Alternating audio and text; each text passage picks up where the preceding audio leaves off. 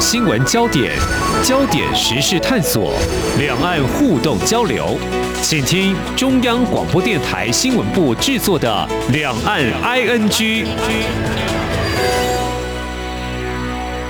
大家好，我是宛如。今天是一月十七号，星期一。这一天有什么特别的呢？哎，赶快一开始告诉大家，从此刻今天开始啊，二零二二年大陆的春运正式的启动了。大陆交通运输部十五号表示说，预计今年大陆的春运发送旅客数达到十一点八亿人次，比去年增长超过三成。所以，先祝大家新年快乐，回家平安。那在最近，当然宛如呢，以及我们的央广的很多的主持人都收到了一些听众朋友的来信，等一下我会跟大家分享。当然，更重要的是这封来信一定要有回应的人嘛，哈。好，所以要邀请到我们在这呃两岸 NG 节目当中，每个礼拜一或者是礼拜二固定的一个连线单元，就是中央社驻大陆的记者连线。那今天我们邀请的是驻北京的记者邱国强，国强哥来跟听众朋友聊聊天。国强哥你好，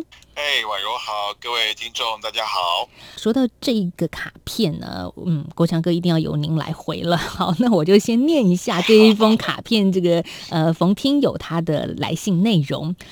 他说呢，宛如姐您好，去年两岸 NG 节目使我掌握两岸最新资讯，特别是北京、上海两地记者连线，每周一到五我都会收听。那二零二二年我会继续收听，希望。二零二二疫情清除，人们可以自由往来，在各国旅行，也希望两岸和平，世界和平。好，最后祝宛如姐呢，阖家幸福，万事如意。好，谢谢这位冯听友，他特别提到了喜欢的一个单元，就是我们今天的连线哈，跟中央社驻北京的记者的连线。所以国强哥，这个岁末年终，哎，收到听友的来信，来您来回复一下吧。呃，首先我要先谢谢这位冯金友的这个的赞赏啊，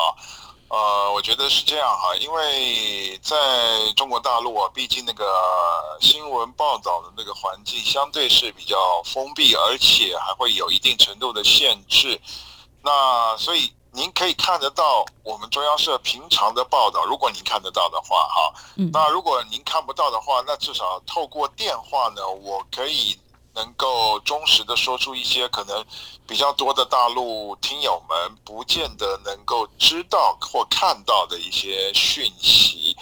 呃，我觉得这个我们的价值也许就是在这个地方嘛。当然了，还是有很多地方我们不见得能看得到的，但是我们都是尽我们的所能，然后来。帮着大家来试着观察这个中国大陆的方方面面，我想这个大概也算是我们存在我们在大陆工作的这一点价值吧。真的耶！您刚刚讲到一个重点，我倒想问一下听众朋友：您在中国可以上中央社的新闻网站吗？因为央广是确定上不了啦，得绕个圈儿，然后那屏蔽的结果，然后甚至收听都有一些困难。但是我们的听众其实也是聪明的，哦，就是再怎么屏蔽，他都可以收听到我们央广的节目。中央社应该也会有一点困难吧？一样的，也是难的。如果你不借由对对，不借由 VPN 的话是上不去的。所以透过我们的强力电波，好，继续持续不断的在央广 每个礼拜来强力的播送。那如果说到其实对大陆朋友来说不一样的新闻观察，我想今天我们会把很重要的重心哦放在即将北京要开始的冬季奥运。国强哥，因为现在我们必须跟听众朋友说，国强哥现在正在台湾的防疫旅馆隔离，但是他离开北京之前，观察到了一些北京冬奥的一些如火如荼的进行的方式。现在距离冬奥不到二十天啊，但是北京在这几天也通报了一起欧米克的本土病例，然后天津呢也如临大敌啊，所以这样子的一个气氛，究竟在北京是一个什么样的状态呢？就是。办奥运是开心的，可是腹背受敌呀，这个感觉是有又有让人一点恐慌的啊。我觉得是这样哈，就我的观察，呃，我可以拿它跟二零零八年的那个夏季奥运，北京夏季奥运来比哈。嗯。呃，我我们可以看到这个大陆的官方哈，是有在营造跟炒热这个冬奥的气氛，嗯，但是呢，这样炒热的这个气氛，基本上你只能在媒体上面或者是网络上面看得到，呃，可是你在街上，其实你反而是看不到的。这一点跟二零零八年的那个夏季奥运啊有很大的差别。为什么呢？因为这个我们知道，这个冬季奥运啊。因为这个疫情的关系，新冠疫情的关系啊，所以说他对这个选手、队职员哈，还有工作人员去是采取所谓的闭环管理，也就是我们台湾讲的这种泡泡啊，什么旅游泡泡、商务泡泡，它然后大陆是称为闭环管理。那所以说，他们跟这个一般民众是没有办法，完全没有办法接触到的。啊，那么因为没有办法接触到呢，再加上呃呃大陆的官方的政策是一般民众没有办法到现场去观赛，那在这样的情况之下，你就会发现哈，这个所谓比较热的气氛是只存在在这个媒体跟网络上面，但是你在街上呢，除了你可以看得到一些标语牌之外，或者是 logo 之外呢。基本上你是感受不到这个冬奥的这个气氛的，这是一个。但是呢，话又说回来，我们在硬体上面哈，我们。呃，如果这边有北京的听友，你就会知道哈，在那个，比方说像是这个水立方，这个大家都知道是二零零八年的水上竞赛项目的这个场馆。水立方呢，呃，这个地这个地方，因为我在十二月曾经去过，它已经改造成为这个冬奥的场馆了，里面的那个游泳池都拆掉了，变成了那个滑冰的那个场所。然后呢，呃，在这个北。郊大概是北五环的地方，则盖了一个，另外盖了一个长得有点像春卷的一个滑冰场所哈。那又是另外这个大概算是一个城区里面盖了唯一的比较新的一个场馆。那么其他再远一点，就是到了延庆，也就是长城那一带；再远就是到河北的这个张家口哈。呃，张家口有很多地方我也有去哈。张家张家口那个的很多那个。以往是用来做滑雪的这个滑雪村呢，这次就就地拿来稍微改造一下，就变成了选手村。那原来有的一些滑雪设施也大致上保留，呃，顶多是像那个高台的那个滑雪哈，那那个是有新建的一些措施。可是这些地方呢，实际上跟一般民众呢，它的距离是比较远的。所以说，你总结来讲啊，一般的。北京民众啊，呃，在街上你反而不太能够感受得到这个北京冬奥的这个气氛，你这些气氛只存在在呃大陆的媒体上还有网络上，这是我的观察。真的，我看冬奥的讯息就是从媒体跟网络上看到，所以我们会觉得说，哇，这就是一个中国现在最重要的现在进行式，但是民众的感受可能哎会有一些落差，但。它是不是因为它的举办二月四号就要揭幕了，也会影响到北京市民原本的一些生活呢？我看到中央社有一个报道，就是说北京市政府在提倡啊，就是说在冬奥期间。全市要采取居家办公、远程办公，还有错时上下班等弹性的工作，减少室内交通的压力。当然，因为疫情的关系了，必然是一个呃需要的举动。但是，这到底对一般人的生活有什么样的不同的影响呢？呃，我觉得是这样子哈，因为这个奥运嘛哈。但大家知道，北京是一个很会堵车、塞车的城市，哈。那所以说呢，在二零零八年呢，中国大陆很多条道路都会在最内侧哈的车道，把它这个那个那个路面啊刷一层白色的漆，然后那个就叫做奥运通道。那奥运通道就是说那个车道是会让奥运的车子来走。那这一次呢，他的做法比较没有那么绝对，但是他其实是有。做了一定程度的限制，哦，那其实他刚才那个宛如也提到这个错时上下班这之类的哈，其实还有一个考量，他会做这样的原因其实是疫情，嗯，哦，疫情，那我们知道这个 omicron 的这个疫情呢，已经蔓延到天津，甚至已经到北京了哈，那在这样的情况之下，他必须要保障这个奥运的这个举办的安全。其实啊，大家不知道有没有注意到前几天啊，呃，这个冬奥的组委会还有这个北京市政府有报了一条新闻，其实蛮好玩的哈，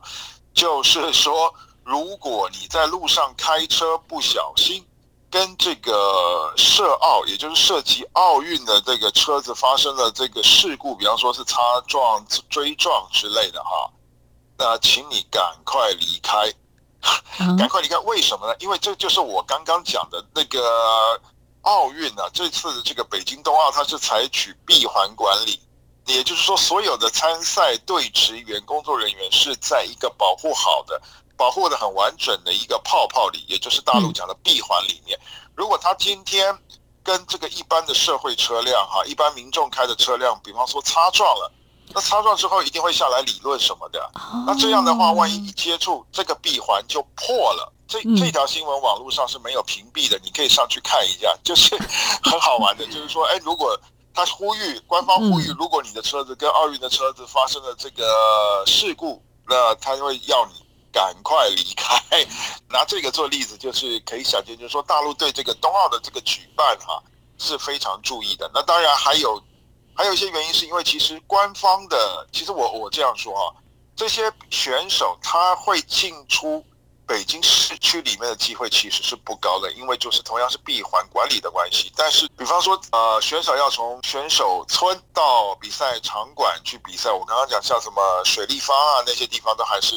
赛场嘛，哈，嗯，中间毕竟还是接触得到这个社会车辆，那他当然是希望这个转移能够顺利，不要有这个任何阻碍啊。万一碰到塞车的话，这是很麻烦的事情。甚至在这个去年底的时候啊。呃，曾经有报道说，这个华北一带的这个工厂甚至要停工啊。虽然这个官方呢事后他有做了一些的澄清，可是呃，按照这个大陆官方以往的这个做法的话，其实它真的要让华北的一些工厂停工，以保持这个天空的这个蔚蓝啊，这是有可能的。因为你比方说你要拍滑雪，滑雪我们知道这个镜头都很好看，那你这个。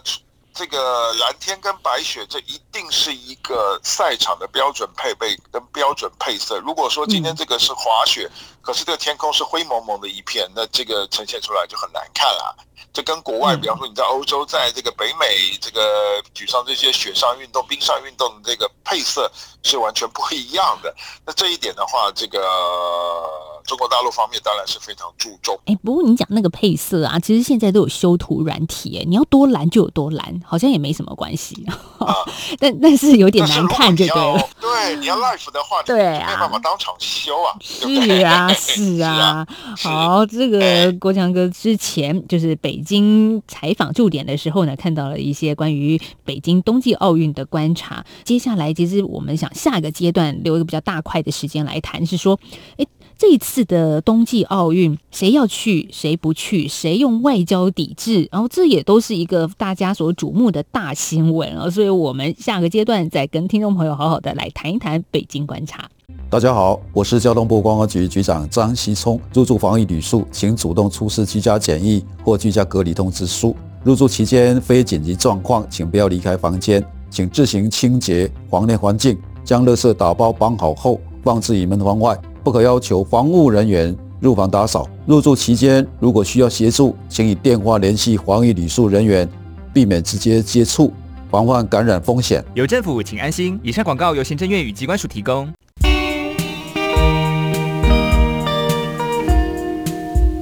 最有 feel 的声音，漫步云端的心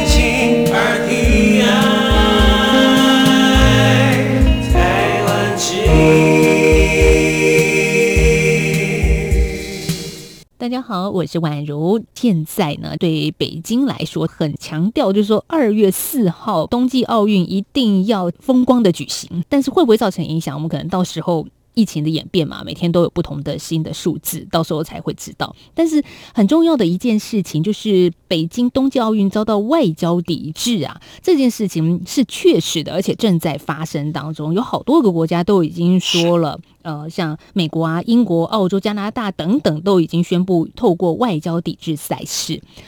过这个外交抵制，它其实不是说运动员你不准去，它是透过官方的这种方式，因为有时候办大型的赛事会有呃重要的官员出席嘛，也让这个盛会能够再添光彩。但是今年在北京举办，那大家有些国家呢就决定说，我们的官员就先不出席了，但是选手的比赛是会照样持续的。那国强哥，我看到您在之前有曾经发过一篇稿啊，就说怎么会连是北京的好朋友北韩，然后也宣布不参加北京冬季奥运了呢？这件事情，哎，这那有点出人意料之外啊。呃，这件事情我觉得这个有必要说明一下哈。北韩它是因为它没有参加那个二零二零年的那个，呃，应该是二零二零年的那个夏季奥运，不是在东京举行吗？嗯那，后来延了一年，就是去年举行嘛。对，那北韩不参加了，他不参加那个活动，他就被国际奥会才是处罚。其实他是被处罚，处罚没有办法来参加这个北京冬奥的啊。哦只只是大家比较没有注意到这个新闻，实际上。中国大陆也知道这个北韩被处罚了啊，因为这个国际奥会这个处罚这个命令是公开的嘛。嗯，那只不过呢，这个北韩呢是一个非常好面子的国家，中国也是一个好面子的国家。那北韩他就说，因为这个疫情的关系，然后又怕的这个受到这个敌对势力的这个干扰，所以他们决定就不参加了。那希望这个中国同志能够谅解。那这个中国方面当然也会谅解，因为这其实这是执行国际奥会的一个处罚，不是说他不来。他其实你说他想不想来？他想来，嗯而且这个北韩他他的奥会他有讲，北韩的官官方也有讲，虽然他们不参加，但是他们是绝对支持这个北京冬奥的。那么中国大陆在那个中国外交部，还有那个北京冬奥组委会都都已经讲了，就是说表示理解这个北韩不参加这一次的冬奥，但是也对北韩这个支持这个北京冬奥呢表达感谢之意。这目的就是在这边。其实他是因为被国际奥会处罚，不能参加，所以他才不来参加的。对，这个讯。息他从来从头到尾，北韩没有说我是因为之前怎样怎样，所以我无法参加北京冬奥是啊。被处罚哎呀了。，那这次北京跟北韩之间唱双簧也唱得很美妙，就是大家也都不戳是破。是是是然后北京这边说可理解啊，因为那个可理解，一般人没有确实读这个读懂这个新闻的话，就觉得，是嗯，那就是是疫情嘛，大家可理解，但不是这样子。哎 好，那脸上无光的事我们就不说了。好，那再来呢？那是冬这个冬季奥运在北京，可是很多国家用外交来杯葛抵制哦。那这件事情，北京他他是用什么态度来回应呢？哦，他回应啊，其实他的回应外外人看起来都有点有点好笑了，甚至可以说有点阿 Q 啊。呃，他都是说北京的那个标准的台词，回应的台词，他就是说，北京冬奥是属于运动员的舞台，嗯，跟这个各国的这些政客是没有关系的。啊哦，然后呢，进一步当媒体在追问的时候，他又会回答一个制式的说辞，就是说呢，嗯会有什么样的宾客来参加北京冬奥的开幕式、闭幕式，是由各国的奥会，是由各国的奥会去邀请的。啊，他又会用这样子的一个形式啊来做回答，然后再进一步问的话，他就会说这个以美国为首的一些国家啊，搞这些抵制啊，是没有办法动摇这个北京冬奥的成功举行的。啊，北京冬奥一定会办成一个精彩可期的一个奥运会。哎，基本上他就是这这三套台词 是在回应。你你 你都会背了我我觉得，有一点，嗯，对对对对对对，但是我觉得有一点可以跟大家提醒一下，就是这个俄罗斯的这个总统普京啊，普京是谁请的呢？普京是中国大陆的官方请的嗯啊。那你这一点就跟我刚刚讲的这个第二套的这个说辞就都不拢了，因为他不是俄罗斯的这个奥委会请的，他是中国大陆的官方请的。他不但会来参加这个奥运的开幕，在他在北京的期间，他还会跟习近平做面对面的会谈。大家知道，这个习近平啊，自从两年前这个疫情起来之后，他就没有再出国去访问了。他跟这个国其他国家的政要都是用这个视讯的方式，用视频的方式来做会谈。这两年，这是他面对面见到的第一个外国的元首。你说他能不重视吗？但是呢，我们回到这个外交制裁这个上面来说哈，呃，这个制裁分成两个部分，一个是。他这些国家点名，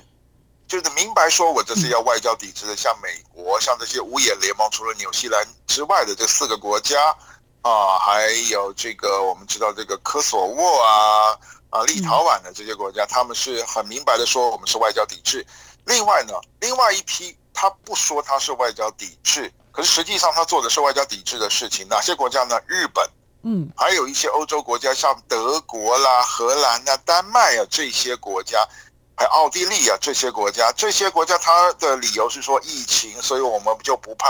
官员来参加了。其实实际上，它这些都是婉转的在配合美国的这个政策。其实他就是在做一个外交的抵制，他不派任何的官员来，但是呢，他是说，哦，我今天是因为疫情我不派，我不说我在外交抵制，因为他还是要。某种程度上还是要顾及它跟中国大陆的关系。那中国大陆，我刚刚讲这个北京政权是一个很要面子的国家，它的一个也是这样的一个政权。那基本上呢，如果这些国家说他是因为疫情，所以我们不派官员来参加，我们派选手来就可以了。那当然，这个面子上面呢，当然是好看一点。只是说到二月四号那一天晚上，冬奥开幕。坐在观礼台上面的贵宾，想必就阵容就没有那么的坚强了。啊这一点呢，那跟二零零八年那个时候北京奥运相比，那是差太多。那个时候，那个 普京就有来，只不过当时他们是玩二人转，大家知道嘛，所以他他他当时是俄罗斯的总理。然后当时美国来的是对对，美国当时是前总统小布希出席北京夏季奥运，二零零八年。对对对对，是。那你这两个一比，那不就差很多了吗？这这一点，我觉得是可以提醒大家，各位我们大陆的这个听众朋友，可以来注，到时候可以来注意的一点。有些国家真的也蛮勇敢的，像我看到，呃，中央社有一个整理报道，就说丹麦，哈，他就直接说，哎，就是中国人权有问题，所以呢，我们决定不派外交官员出席北京奥运。当然，也很多的一些人权团体会希望啦，就是对全球呼吁嘛，就是如果您也认为中国的人权问题很糟糕，我们也用一种行动来表示。这两天，哎，我我就看到，哎，有一些讯息蛮让人吃惊的。譬如说，呃，中央社的新闻啊，是说美国议员担心选手资安风险，没有言论自由，所以，所以呢，也觉得说，嗯，选手们到北京参与奥运，可能要多加注意，甚至说，嗯，你的手机啊，私人的手机或者一些比较敏感的讯息，不要带入北京去。哦，好，那还有呢，就是德国也有一个反禁药的组织团体啊，就是说呢，呼吁参与冬奥的选手不要吃中国的肉品，以免摄入禁药。还 很多这样子的新闻，都比较持一个负面的态度来看这一次的运动。是是是，因为我我这一点跟大家说一下哈，因为如果你。你要像那个一九八零跟一九八四年的两次那个莫斯科奥运跟洛杉矶奥运选手去抵制的话，我觉得这个对选手来讲的确是比较不公平的事情啊。所以大家决定用这种比较缓和的这种外交抵制的手段，基本是比较正确。然后呢，当然也有人就是说，呃，有人权团体呼吁这个选手在参赛的时候能够用一些比较。转弯的方式来做抗争，比方说你去穿一些这个上面有这个抗议字样的这个服装或者是饰品啊，嗯，啊绑在头上或者是佩戴在手手腕上，但是呢这一点其实不是很可行，因为中国大陆他一定知道有些人可能会配合这个这样子的一些做法，所以你在进场的时候基本上这些你你根本就带不进去。可能就是顶多就是说，哎，如果你得奖了，你在台你在台上讲一些什么样的话，嗯啊，比哎，比方说你你你你高举一个拳头，或者是这个你喊个两句两两句口号什么的，也许是这样子。那这样的话，那负责转播的其实供给画面的是央视，那央视搞不好就会给你切画面啊。对啊事，实上，他们据我所知，他们已经就在演练这样子。万一有人在这个领奖台上突然喊了一句：“哎，这个维吾尔人加油，新疆加油什么的”，那怎么办？他们会马上切画面的，马上消音的。哎，嗯这个他们已经都在演练了。这个这个我这个我在北京我就我就知道了。那另外一个就是刚才讲的这个治安的问题，像这个美国还是还有这个英国，还有欧洲一些国家就呼吁他们的选手不要带自己的手机去嘛。嗯也如果行的话，就带一个比较那档次比较次一点的手机，用一次，要到到那边去用，然后用完就就就不用了。那我们知道，像美国的一些外交官，他们到北京去出差的时候啊。他们的连笔电都是用这样的方式，自己的笔电不带，统一采购呃功能比较简单的这个这个这个这个笔电，然后到那边嗯可以做基本的收发就可以了啊。我我拿这个例子就是可以告诉大家，就是说，因为大家知道这个中国大陆的这个骇客啊哈，我们大陆叫黑客哈，这骇客黑客的这个技术啊，这个基本上在全球排名已经靠前面了哈，所以他们会有这种治安的考量呢，我觉得这是很正常的一件事情。所哎以中国的科技监控其实也是举世闻名的啦。我我也想说，像国强哥你们派驻在中国的采访，就是那也会有另外一套自己就是公用的电脑设备嘛，就是会有这样子的严谨吗？呃，会的，因为这样子哦、嗯呃，我们呢，我们因为我们要做视频的报道，所以我们放在北京跟上海都有一套公用电脑嘛，哈。嗯，那这套公用电脑呢，其实到后来我们就不是很常用了，我们都还是用自己的电脑哈。那但是呢，我们必须说，我们用自己的电脑呢，因为你使用的是这个大陆的网络讯号嘛哈，那就有那种被害害入的风险啊。那不过还好，就是说，因为我们毕竟不是搞情报的，我们只是一个媒体，只不过我们是境外媒体，啊、他们其实是对他们来讲是一个重点提防的对象，所以呢，实际上他们比较不会来看我们的这个笔电，他们会做的是监听我们的电话，还有嗯我们的这个微信账号。啊，这个我们是知道的。你只要像之前我跟那个嗯是任丽杰在连线的时候，我们就常常会听到这个讯号里面就会听到咔嚓咔嚓咔嚓的声音，要不然就是那个金金属片摩擦的声音。那正在干嘛呢？我们都心知肚明啊。会讲到，比方说讲到习近平啊，我们会讲到这个这个这个中共，会讲到什么东西的？哎，这些都是敏感词。嗯那他们现在的监控手段是用敏感词来做开端的，只要你讲到敏感词，它就会开始启动。这个就基本上就是用网友的话，这就是我在北京的日常了。对哦，，这个日常就是 要你就要提防 提防这个大陆的官方会对你做一些监控、监听什么东西的，因为我自己有这个被监听，然后事后被他们发现，然后被他们来询问的这个经验，这个就是另外一个故事了。嗯这个这个可以以后有机会再讲。但是就是说，你像我们只是一个记者，也不是。也不是在做什么情报收集的工作啊，我们都会对这被我们都会被这个中国大陆的官方这样子对待。那你说这个美国这些外交人员呢？嗯那当然是有可能。那至于你说运动员呢，这个中国大陆官方想知道的，倒不是你这个运动员本身，呃，你过去做什么事情，你来来做什么任务。其实他想知道的，我觉得就是你有没有想要来我们的场馆里面做抗争。嗯，我觉得他想知道的就是这个。就是维稳哎那啦你你你这一块，这一块他维稳，他当然是想为自己保留颜面嘛，要不然你每个每个这个运动员到台上去都来给你喊一个维吾尔人加油，而且新疆加油，那这个他、嗯这个这个官方的这个面子上怎么能挂得住呢？啊，就是这个道理。嗯，这也蛮两难，因为北京当局想要呈现自己国家强盛的一面，然后透过办理国际的赛事告诉全世界。可是另外一方面又得小心翼翼的严阵以待，因为世界各国的选手都会来嘛。那有一些总是不好控制的事情，那出现了，该怎么办呢？今天访问的是中央社驻北京的记者邱国强，来谈谈他在北京冬奥举行之前的第一手观察。北京冬季奥运二月四号就要举办了，我想央广的新闻频道呢也会持续的带给大家一些最新的，而且呢也是台湾观点的一些采访内容。好，谢谢国强哥今天跟我们的连线，谢谢。谢谢婉如，谢谢